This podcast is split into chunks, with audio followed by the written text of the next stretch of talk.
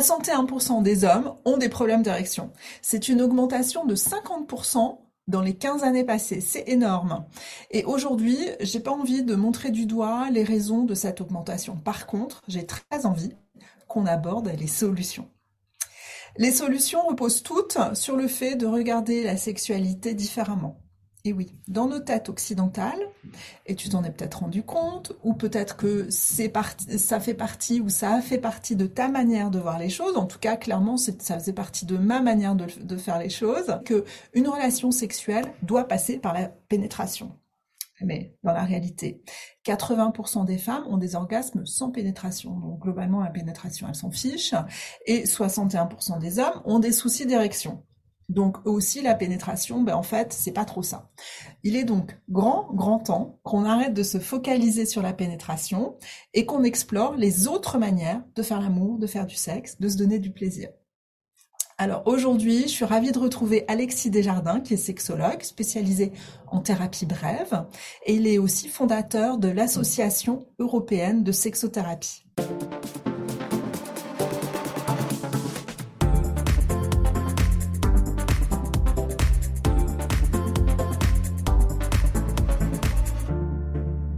Suis Anne-Charlotte Desruelles, hashtag BossACD, fondatrice de Soft Paris. Bienvenue dans les coulisses d'une boîte de sex toys. Je suis obsédée du marketing, des chiffres, de coaching et par l'envie d'aider un maximum de personnes à vivre la version 5 étoiles de leur vie. À 30 ans, j'avais des dettes et un scooter et j'ai monté une boîte de sex toys. Aujourd'hui, elle fait un chiffre d'affaires à 7 chiffres, je suis entrepreneur en série et je travaille de la maison. Dans les coulisses d'une boîte de sex toys, je partage avec toi les secrets éprouvés pour bâtir la vie dont tu vas être amoureuse. L'argent, les difficultés, la sexualité, l'entrepreneuriat, ici on en parle entre nous et sans langue de bois.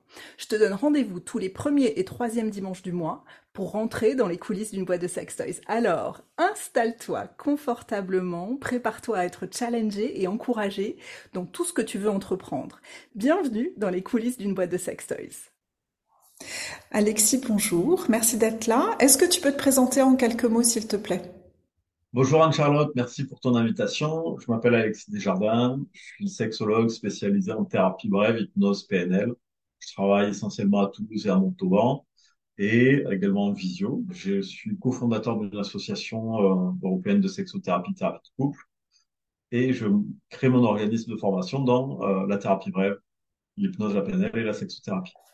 Donc Alexis, on se retrouve aujourd'hui pour parler de la sexualité phallocentrée. Est-ce que tu peux commencer par définir qu'est-ce que c'est que la sexualité phallocentrée?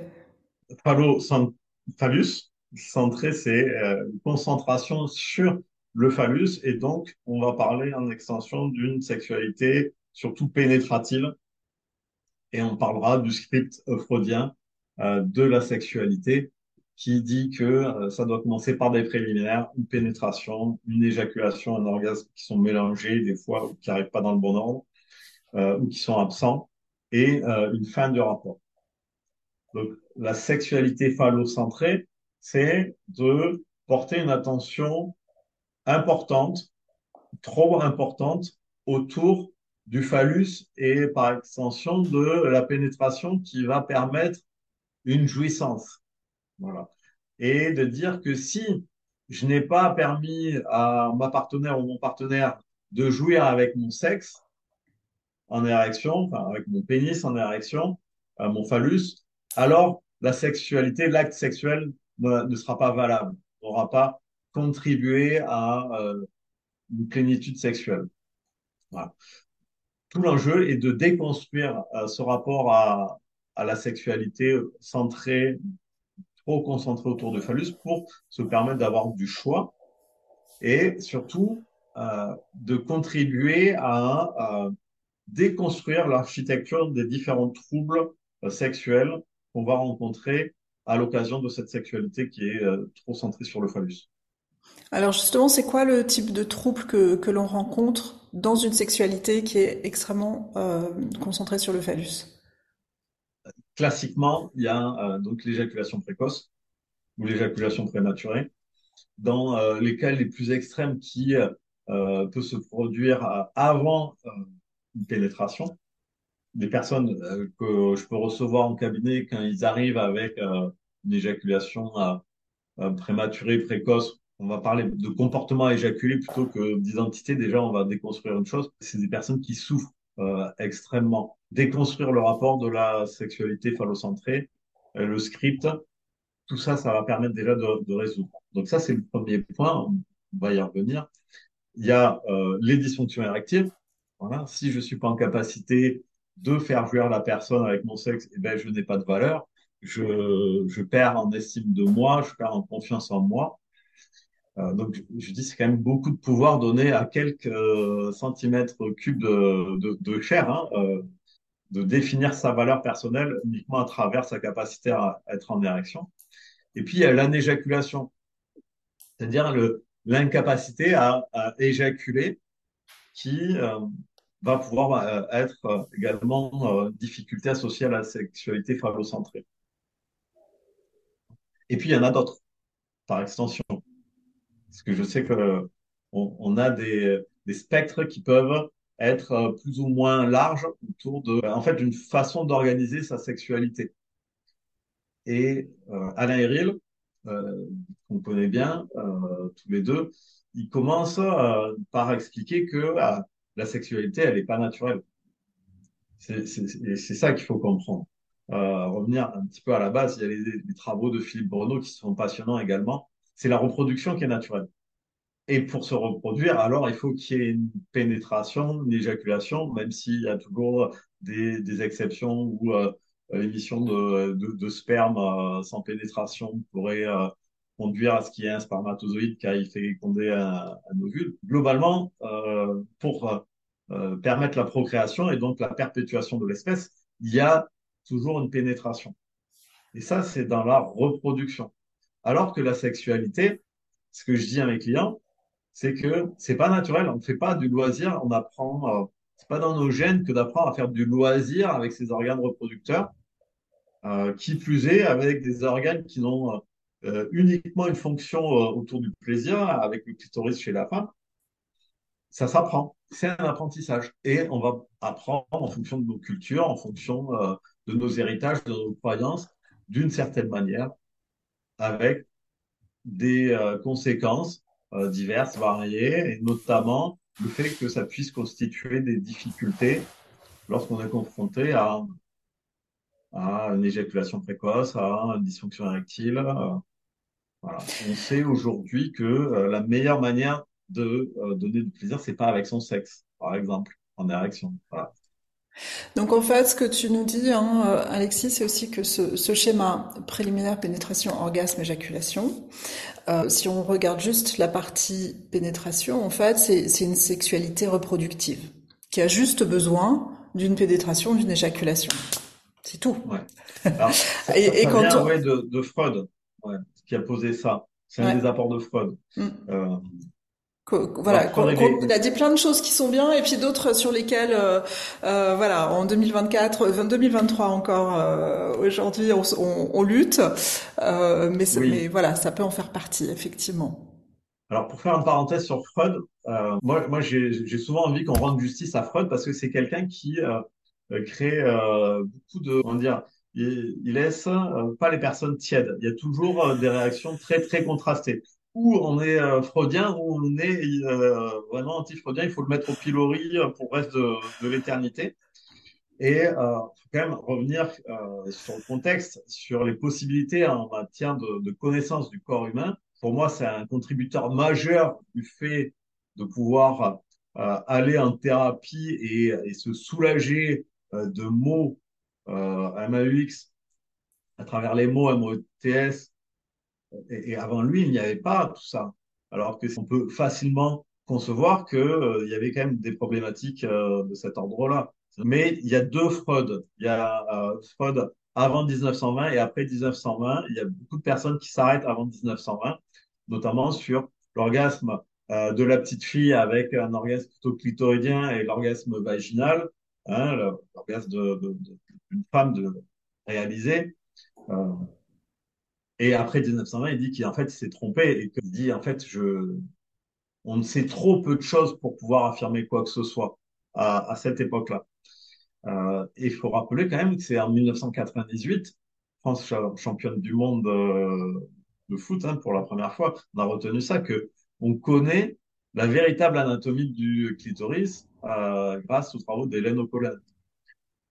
Et 2007, l'apparition dans les, livres de, de biologie. Ben moi, je dis que quand même, c'est un, gros contributeur qui a permis de faire avancer les choses. Et euh, évidemment, si on avait eu les connaissances du corps euh, féminin euh, un siècle auparavant, ben, peut-être euh, il aurait pu envisager de, de dire d'autres choses. Et ça, ça parle du corps. On est, on est dans le corps et, et c'est un territoire de jeu vaste, unique.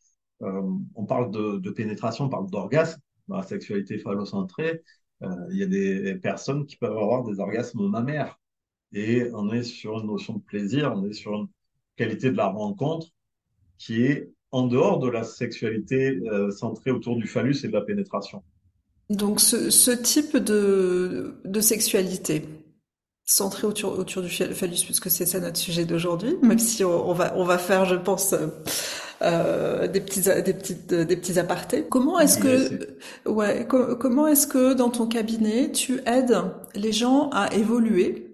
Si cette sexualité céphalocentrée qu'ils vivent, qu'ils ont pour schéma, si c'est un problème pour eux, comment tu les aides concrètement à évoluer et à se départir, à euh, déconstruire? C'est déconstruire l'enjeu.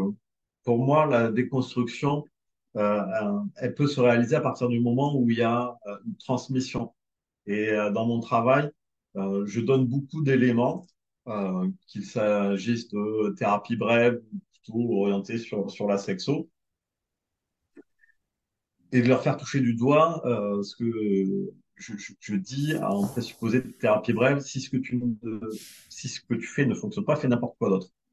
Et ça, c'est l'illustration de la définition de la folie d'Einstein de croire que si euh, on fait toujours les mêmes choses, des choses de manière similaire, on peut avoir des résultats différents. Ben, euh, je peux facilement leur demander combien de fois ils ont éjaculé trop vite, combien de fois ils ont eu euh, des pannes, et surtout mettre en avant, pour moi, ce qu'on va, ce que j'ai appelé la clé de voûte dans l'architecture d'un trouble, qui est la focalisation, ou d'une manière par anticipation, à la façon de la pensée créatrice. On va penser au trouble avant qu'il ne se produise et on va donner du corps, on va donner consistance à ce trouble-là. Donc, les amener à défocaliser, mais surtout à focaliser sur autre chose, puisque la nature a la horreur du vide. Donc, si tu dis à quelqu'un ne pense pas à ça, déjà, on est dans la négation, le cerveau ne comprend pas la négation. Donc, il peut retenir, euh, il ne comprend pas bien. C'est pas vrai de dire qu'il comprend pas mais il, va mal assimiler la, négation. Donc, il va retenir, pense à ça. OK. Donc, ça, c'est échec. N'y pense pas, la nature horreur du vide. OK, j'y pense pas, j'y pense pas. Ça y est, j'ai arrêté d'y penser. Puis, euh, comme j'ai remplacé ça par rien, ah ben, j'y repense. En revanche, on peut pas se focaliser sur deux choses en même temps. Donc, on va inviter les personnes, je vais inviter les personnes à se focaliser sur des choses qui vont être utiles, bénéfiques, donc, ça peut être la respiration d'une manière très, très classique. On a facilement entendu parler de ça pour euh, réguler la tension euh, pour une éjaculation précoce. Respiration abdominale, euh, voilà. Caler son attention sur la respiration. Alors, il y a des personnes, classiquement, c'est je pense à ma vieille tante, je pense à mon travail, etc. Et ça, ça, ça délimite parce que quand je pense à, mes dossiers, quand je pense à ma charge mentale, euh, voilà, puis moi je revendique que la charge mentale euh, peut euh, ne pas être portée que par la femme, hein, puisque je suis père célibataire, euh, j'ai de la charge mentale, et, et ça c'est un autre sujet, on peut faire un podcast là-dessus. Euh, ben en fait, on va se perdre dans la relation. C'est-à-dire que on va devenir absent et on va créer un autre problème, c'est celui que euh, notre partenaire va avoir de nous dire, ben, t'es où, je te sens pas, t'es pas avec moi. Et euh, en fait, c'est une solution, mais qui, qui fonctionne euh, pas bien sur tous les aspects. Alors, je vais plutôt leur inviter à se focaliser sur son partenaire, mais à la manière de la sexualité sacrée, à la manière de ce qu'on va trouver dans le tantrisme, où on va pouvoir se concentrer sur sa partenaire comme on ferait pour euh, contempler un temple, donc l'observer à la manière où on contemple un temple. Moi, parle du, du parvis de Notre-Dame, de la pyramide de Gizeh. Et vraiment, et quand on est concentré là-dessus, et eh bien du coup, on n'est pas concentré sur son trouble. Et pour moi, la focalisation, c'est 90% de la difficulté euh, dans euh, la dysfonction érectile, dans euh, l'éjaculation précoce. Et une fois qu'on a fait tomber la clé de voûte, alors l'architecture du trouble s'effondre et il reste à, à déblayer, à faire à place nette. Donc ça, c'est un premier axe de travail. Et systématiquement, dès qu'il y a un de ces deux sujets, ça fait partie des éléments que je vais donner. Donc ça, ça c'est un, axe. Euh, L'autre axe, c'est euh, de dire effectivement dans la transmission, parler du script freudien et du fait de dire qu'aujourd'hui, entre sexo, enfin dans le monde de la sexo, on parle plus de pénétration, on parle plus de préliminaire, on va parler d'axe sexuel à part entière, quel qu'il soit. Euh, il y a euh, notamment des évolutions, je les ai pas précisément en tête sur la définition du viol, euh, et que euh, il ne s'agit pas que d'une pénétration avec un phallus, un viol. Donc, déconstruire, expliquer que on peut éjaculer avant, et c'était un petit peu, c'est drôle les synchronicités. Il y a un post de Camille sur les réseaux sociaux où elle parle de ça. ben, on a le droit de d'éjaculer avant le rapport. Ok? Et si on n'est pas phallocentré, ben, ça pose pas de problème. On a le droit de ne pas éjaculer aussi. Donc déconstruire tout ça. Oui, et, et, tu trouveras aussi un, un audio que j'ai fait qui propose de désynchroniser l'orgasme et l'éjaculation, puisqu'en fait ce sont deux choses séparées, que les hommes aussi euh, peuvent avoir des orgasmes multiples et les femmes aussi peuvent éjaculer. Donc voilà, ça fait aussi partie de, de déconstruire ce, ce, script freudien. Euh, L'orgasme euh, n'a pas une obligation à être lié euh, à l'éjaculation et à partir de ce moment-là, en fait, il y a quelque chose d'assez libérateur pour les hommes et ça leur permet d'avoir eux aussi euh, des orgasmes multiples. Entièrement. Et je suis parfaitement d'accord. Alors si on, si on revient un peu sur la, la description, la, la, déstructuration du script freudien, donc pénétration, euh, pardon, préliminaire, pénétration, euh, orgasme, éjaculation. Une autre manière euh, qui, est, assez, chouette, qui est vraiment ludique en fait, une autre manière de déconstruire, c'est de s'interdire au sein du couple, de s'interdire la pénétration, juste pour jouer en fait. Et euh, comme, à chaque fois que l'on on, bloque une possibilité, en fait, ça ouvre d'autres possibilités. Je ne sais pas si tu avais l'intention de, nous parler de ça, Alexis, mais si tu n'en avais pas l'intention, je te tends la perche. ça fait partie des, des, espaces de travail que j'offre au couple, de dire que là aussi, on est encore dans euh, le fait de déconstruire et, euh, et de euh, mettre à mal cette focalisation. Parce que quand tu l'interdis, tu t'ouvres au champ des possibles sur, sur toutes les autres manières de faire. Donc, euh, il y a des couples qui ont euh, des difficultés à rentrer en relation sexuelle, dans lesquelles je vais leur suggérer d'avoir des espaces d'apprentissage. Et là, ils me disent, mais ah ouais, mais c'est génial ça, on n'y avait pas pensé. Et par espace d'apprentissage, c'est un temps où, où c'est l'école, quoi on est, euh, on est dans la transmission, on est dans, il euh, n'y a pas de mauvaise question euh, et j'ai le droit de me tromper. Donc, c'est prendre un temps où ils vont pouvoir explorer chacun. Tiens, là, ben, je t'invite plutôt à faire comme ça, c'est comme ça que j'ai envie de faire. Où il n'y a pas de tabou, où c'est libre et où c'est que, on sait qu'il y a un espace de non-jugement, ce qui est différent du temps de la sexualité par ailleurs, où on va aller se retrouver. Et dans ces temps-là, eh ben, oui, je leur invite, euh, pour ceux qui sont concernés, à pratiquer sans pénétration. Donc, c'est, donc c'est, ces temps de, d'apprentissage, moi je, j'en parle toujours en termes de euh, ton partenaire, la, la, boule de cristal de ton partenaire est cassée. Souvent, au sein d'un couple, on s'imagine que la personne que l'on aime, la personne qui nous aime, avec qui on est en relation, euh, a une boule de cristal dans laquelle sont écrits tous les désirs et les modes d'emploi et les comment et les en plus aujourd'hui je préférerais ça plutôt que ça que tout est présent dans cette boule de cristal et là elle est cassée systématiquement. Donc la meilleure façon de savoir ce que la boule de cristal aurait dit c'est effectivement de se former de s'informer l'un l'autre et puis de, de, communiquer parce que effectivement ça ça change. Ça change et ça évolue.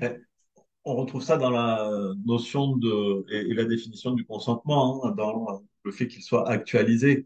C'est actu mais l'actualisation, elle, est intéressante dans euh, dans ses envies. C'est ce que tu dis, hein, dans les désirs. on, a la sexualité, elle n'est pas figée. Ce qu'on va aimer euh, à 20 ans sera différent de ce qu'on aimera à 50, probablement. Et pour revenir sur sur la, je repense à un couple que j'ai accompagné 20 euh, ans d'existence, euh, avec une trajectoire intéressante. Euh, au début de l'histoire du couple, la partenaire avait le choix entre deux hommes. Voilà. C'était trois personnes à partager des moments d'amitié, etc. Et elle a dû faire un choix. la personne qu'elle n'a pas choisie était pour elle un amant extraordinaire. Il y avait une complicité euh, folle, c'était simple, c'était fluide, il y avait une alchimie, euh, voilà, comme on, euh, on, peut en connaître.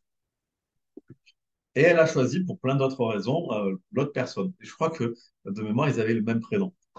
mais là, c'était c'était tout autre chose. Et il y avait un sujet autour de l'éjaculation précoce.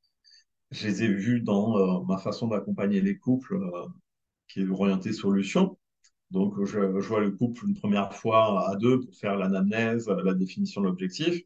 Après, je les vois individuellement tous les deux et je les revois à la fin. Donc, ça fait quatre rendez-vous pour moi, trois pour eux, en, un temps variable de mois à deux mois et demi, par exemple. On s'adapte en fonction. Et ça faisait 20 ans qu'ils étaient dans une misère absolue. Et me dit, mais rien que ça, rien que de dire qu'on pouvait faire autrement, parce qu'on ne sait pas, parce qu'on ne se figure pas que c'est possible de faire autrement. Dit, j'ai vécu les meilleurs moments de ma sexualité depuis 20 ans. en fait, des fois, il faut pas grand-chose, mais ce pas grand-chose, il a besoin d'être entendu d'ailleurs. Il a besoin, avec une potion euh, liée à la, profession peut-être, mais juste le fait euh, d'être dans un lieu tiers avec quelqu'un qui euh, a vocation à, à nous accompagner, ben, ça permet aux personnes de pouvoir ouvrir le champ des possibles. Et je dis, pour moi, il n'y a, pas, a pas une façon d'avoir une sexualité qui est la bonne. Hein. La bonne sexualité, c'est celle qui marche pour soi. on questionne la relation, la relation à soi, à son corps, à son partenaire. Et c'est comment ils vont, à deux, ben, trouver le moyen de vivre une sexualité épanouie. Et il, peut y avoir des, euh, des variables il peut y avoir des cycles. Euh, ça peut être d'une manière euh, plutôt que d'une autre, euh, à tour de rôle, pour que chacun trouve son compte. En fait, je les invite à faire preuve de créativité. Hmm. D'oser. S'autoriser, s'autoriser à oser. Parce que c'est vrai qu'on on, entend ça aussi parfois dans les couples. J'aimerais bien faire ça avec mon partenaire ou ma partenaire, mais j'ose pas. Qu'est-ce qu'il va penser de moi si je lui parle de ça? Et en fait, quand tu vas discuter avec l'autre personne du couple, il y a exactement les mêmes réflexions. Ah, j'aimerais bien faire ça, mais j'ose pas en parler. Donc, mon conseil, c'est oser. Parlez-en. Si tu veux pas en parler avec ton partenaire, tu pourras pas en parler avec beaucoup d'autres personnes dans ta vie, en fait. Euh, et puis, on, a le droit d'aborder tous les sujets. Ça veut pas dire qu'ils seront mis en pratique. Ça veut pas dire qu'ils seront assouvis. C'est juste, on ouvre les possibles. Oui. Et on n'est pas obligé d'en parler pour en parler. Mm. C'est-à-dire qu'en PNL, on dit on, ne peut pas ne pas communiquer. Et si la marche est trop haute, de dire que ben, tiens, euh, j'ai envie d'ouvrir notre couple, par exemple, euh, ou euh, j'aimerais tester la, sodomie, alors que oh mon Dieu, la sodomie c'est c'est sale, il faut surtout pas, et qu'est-ce qu'on va penser de moi? Mais si la marche elle est trop haute, alors on peut ben, laisser un, livre sur la table basse, par exemple, qui va parler de tel ou tel sujet. On peut euh, mettre un podcast euh, en fond sonore. On peut, on peut dire, tiens, je suis, Tiens, je suis tombée sur ce podcast, que le podcast, ça m'a intéressé. Et si on l'écoutait ensemble? Ben ouais. Bien sûr, bien sûr. Absolument. Il y a, il y a, effectivement, il y a beaucoup de manières différentes de euh, communiquer. Euh, parfois, euh, laisser un petit mot. on, effectivement, on communique pas que avec les mots. Un petit peu de créativité dans ce domaine, c'est bien aussi. Super. Euh, Alexis, est-ce qu'il y a d'autres aspects de la sexualité phallocentrée? C'est un vaste sujet, hein, donc euh, sûrement que la réponse à ma question, ça va être oui, évidemment. Il y a, il y a, il y a j'ai encore, euh, j'ai encore 15 jours de, de choses à, te raconter à ce sujet-là. Mais est-ce qu'il y a des choses fondamentales sur ce sujet qu'il faut absolument qu'on qu'on aborde, voilà, dans un dans un, un, un épisode assez court? C'est permis. Euh de vouloir autre chose. Euh, on parle, quand on parle de quickie, on pense au, au, euh, au petit coup vite fait. Et euh, au petit coup vite fait, c'est associé à la, à la pénétration, aussi. Mmh, vrai, on peut faire des quickies sans pénétration. Euh, et, et, et, ça marche. Juste le fait de dire que on, on a le droit de faire comme on a envie et, véritablement de dire que l'enjeu, c'est c'est pas de bannir la, pénétration, hein. c'est très cool hein, pour certaines personnes. Mais le, sujet, c'est de se dire que si j'en ai pas envie, ben je le fais pas et je me permets également d'y revenir plus tard. Hein c'est Alain euh, Herry dit c'est sortir de la binarité. Donc le truc à retenir, c'est sortir de euh, sexe avec pénétration ou sexe sans pénétration. Ok.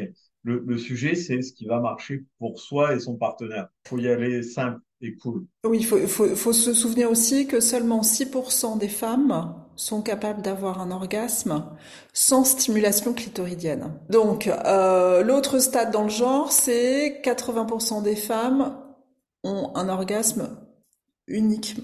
Dans quel sens c'est ah zut, alors je sais plus dans quel sens c'est ma stat. Oui, on en tu, a parlé. Tu, tu, tu, te souviens, tu, peux, tu peux remplir les, les blancs? Je peux remplir les blancs, mais m'en souvenir, non, je, je, suis pas trop chiffre.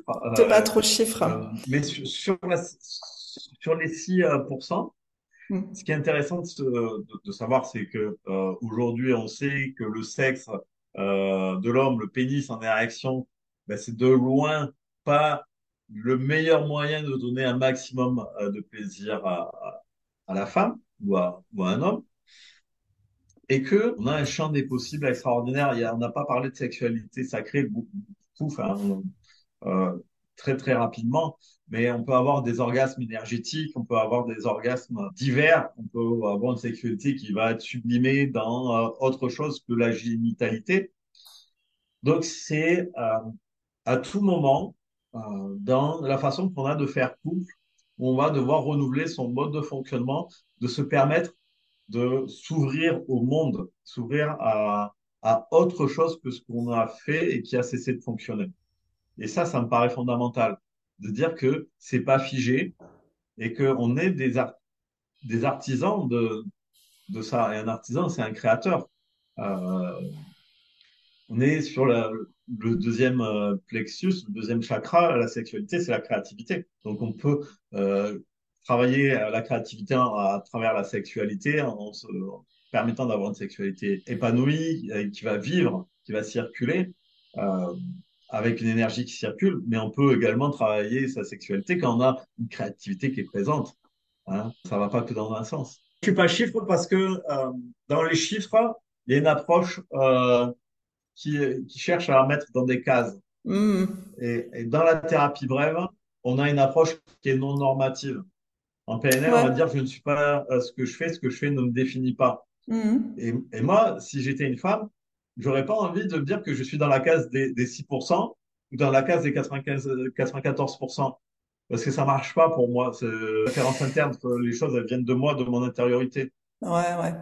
En fait, je pense que les, les chiffres aide simplement aussi à se dire, euh, je pense, je pensais que ma façon de, de, de fonctionner et ma, ma, ma, façon de penser était la norme. Et en fait, je me rends compte que c'est la minorité. Je pense que c'est à ce moment-là que les chiffres euh, peuvent, peuvent être pertinents. Alors, parce que parce que justement ça aide à s'ouvrir plutôt que euh, à se mettre dans une dans une boîte une fois de plus. Je, suis d'accord. Euh, comme ça, participe de la dualité des choses, on peut toujours voir les choses. Ça, ça, peut aider pour euh, en réponse à certaines questions, à certaines interrogations. Ça peut libérer d'un poids de se dire ah tiens ah ben oui euh, même si comparaison n'est pas raison, je pensais que et en fait c'est pas si dramatique que ça, etc., etc., etc. Sur la norme, euh, en cabinet, moi, je dis, j'ai, euh, d'ailleurs, j'ai appris par l'intermédiaire d'un, d'un patient qu'il y avait un médecin qui faisait une étude qui l'avait définie de la même manière que moi. Il va falloir que j'aille le voir pour lui dire, il y a un copyright, Alexis. Euh, c'est pas vrai. Mais la norme, pour moi, je vais la définir par opposition à ce qui est pathologique. Mm-hmm.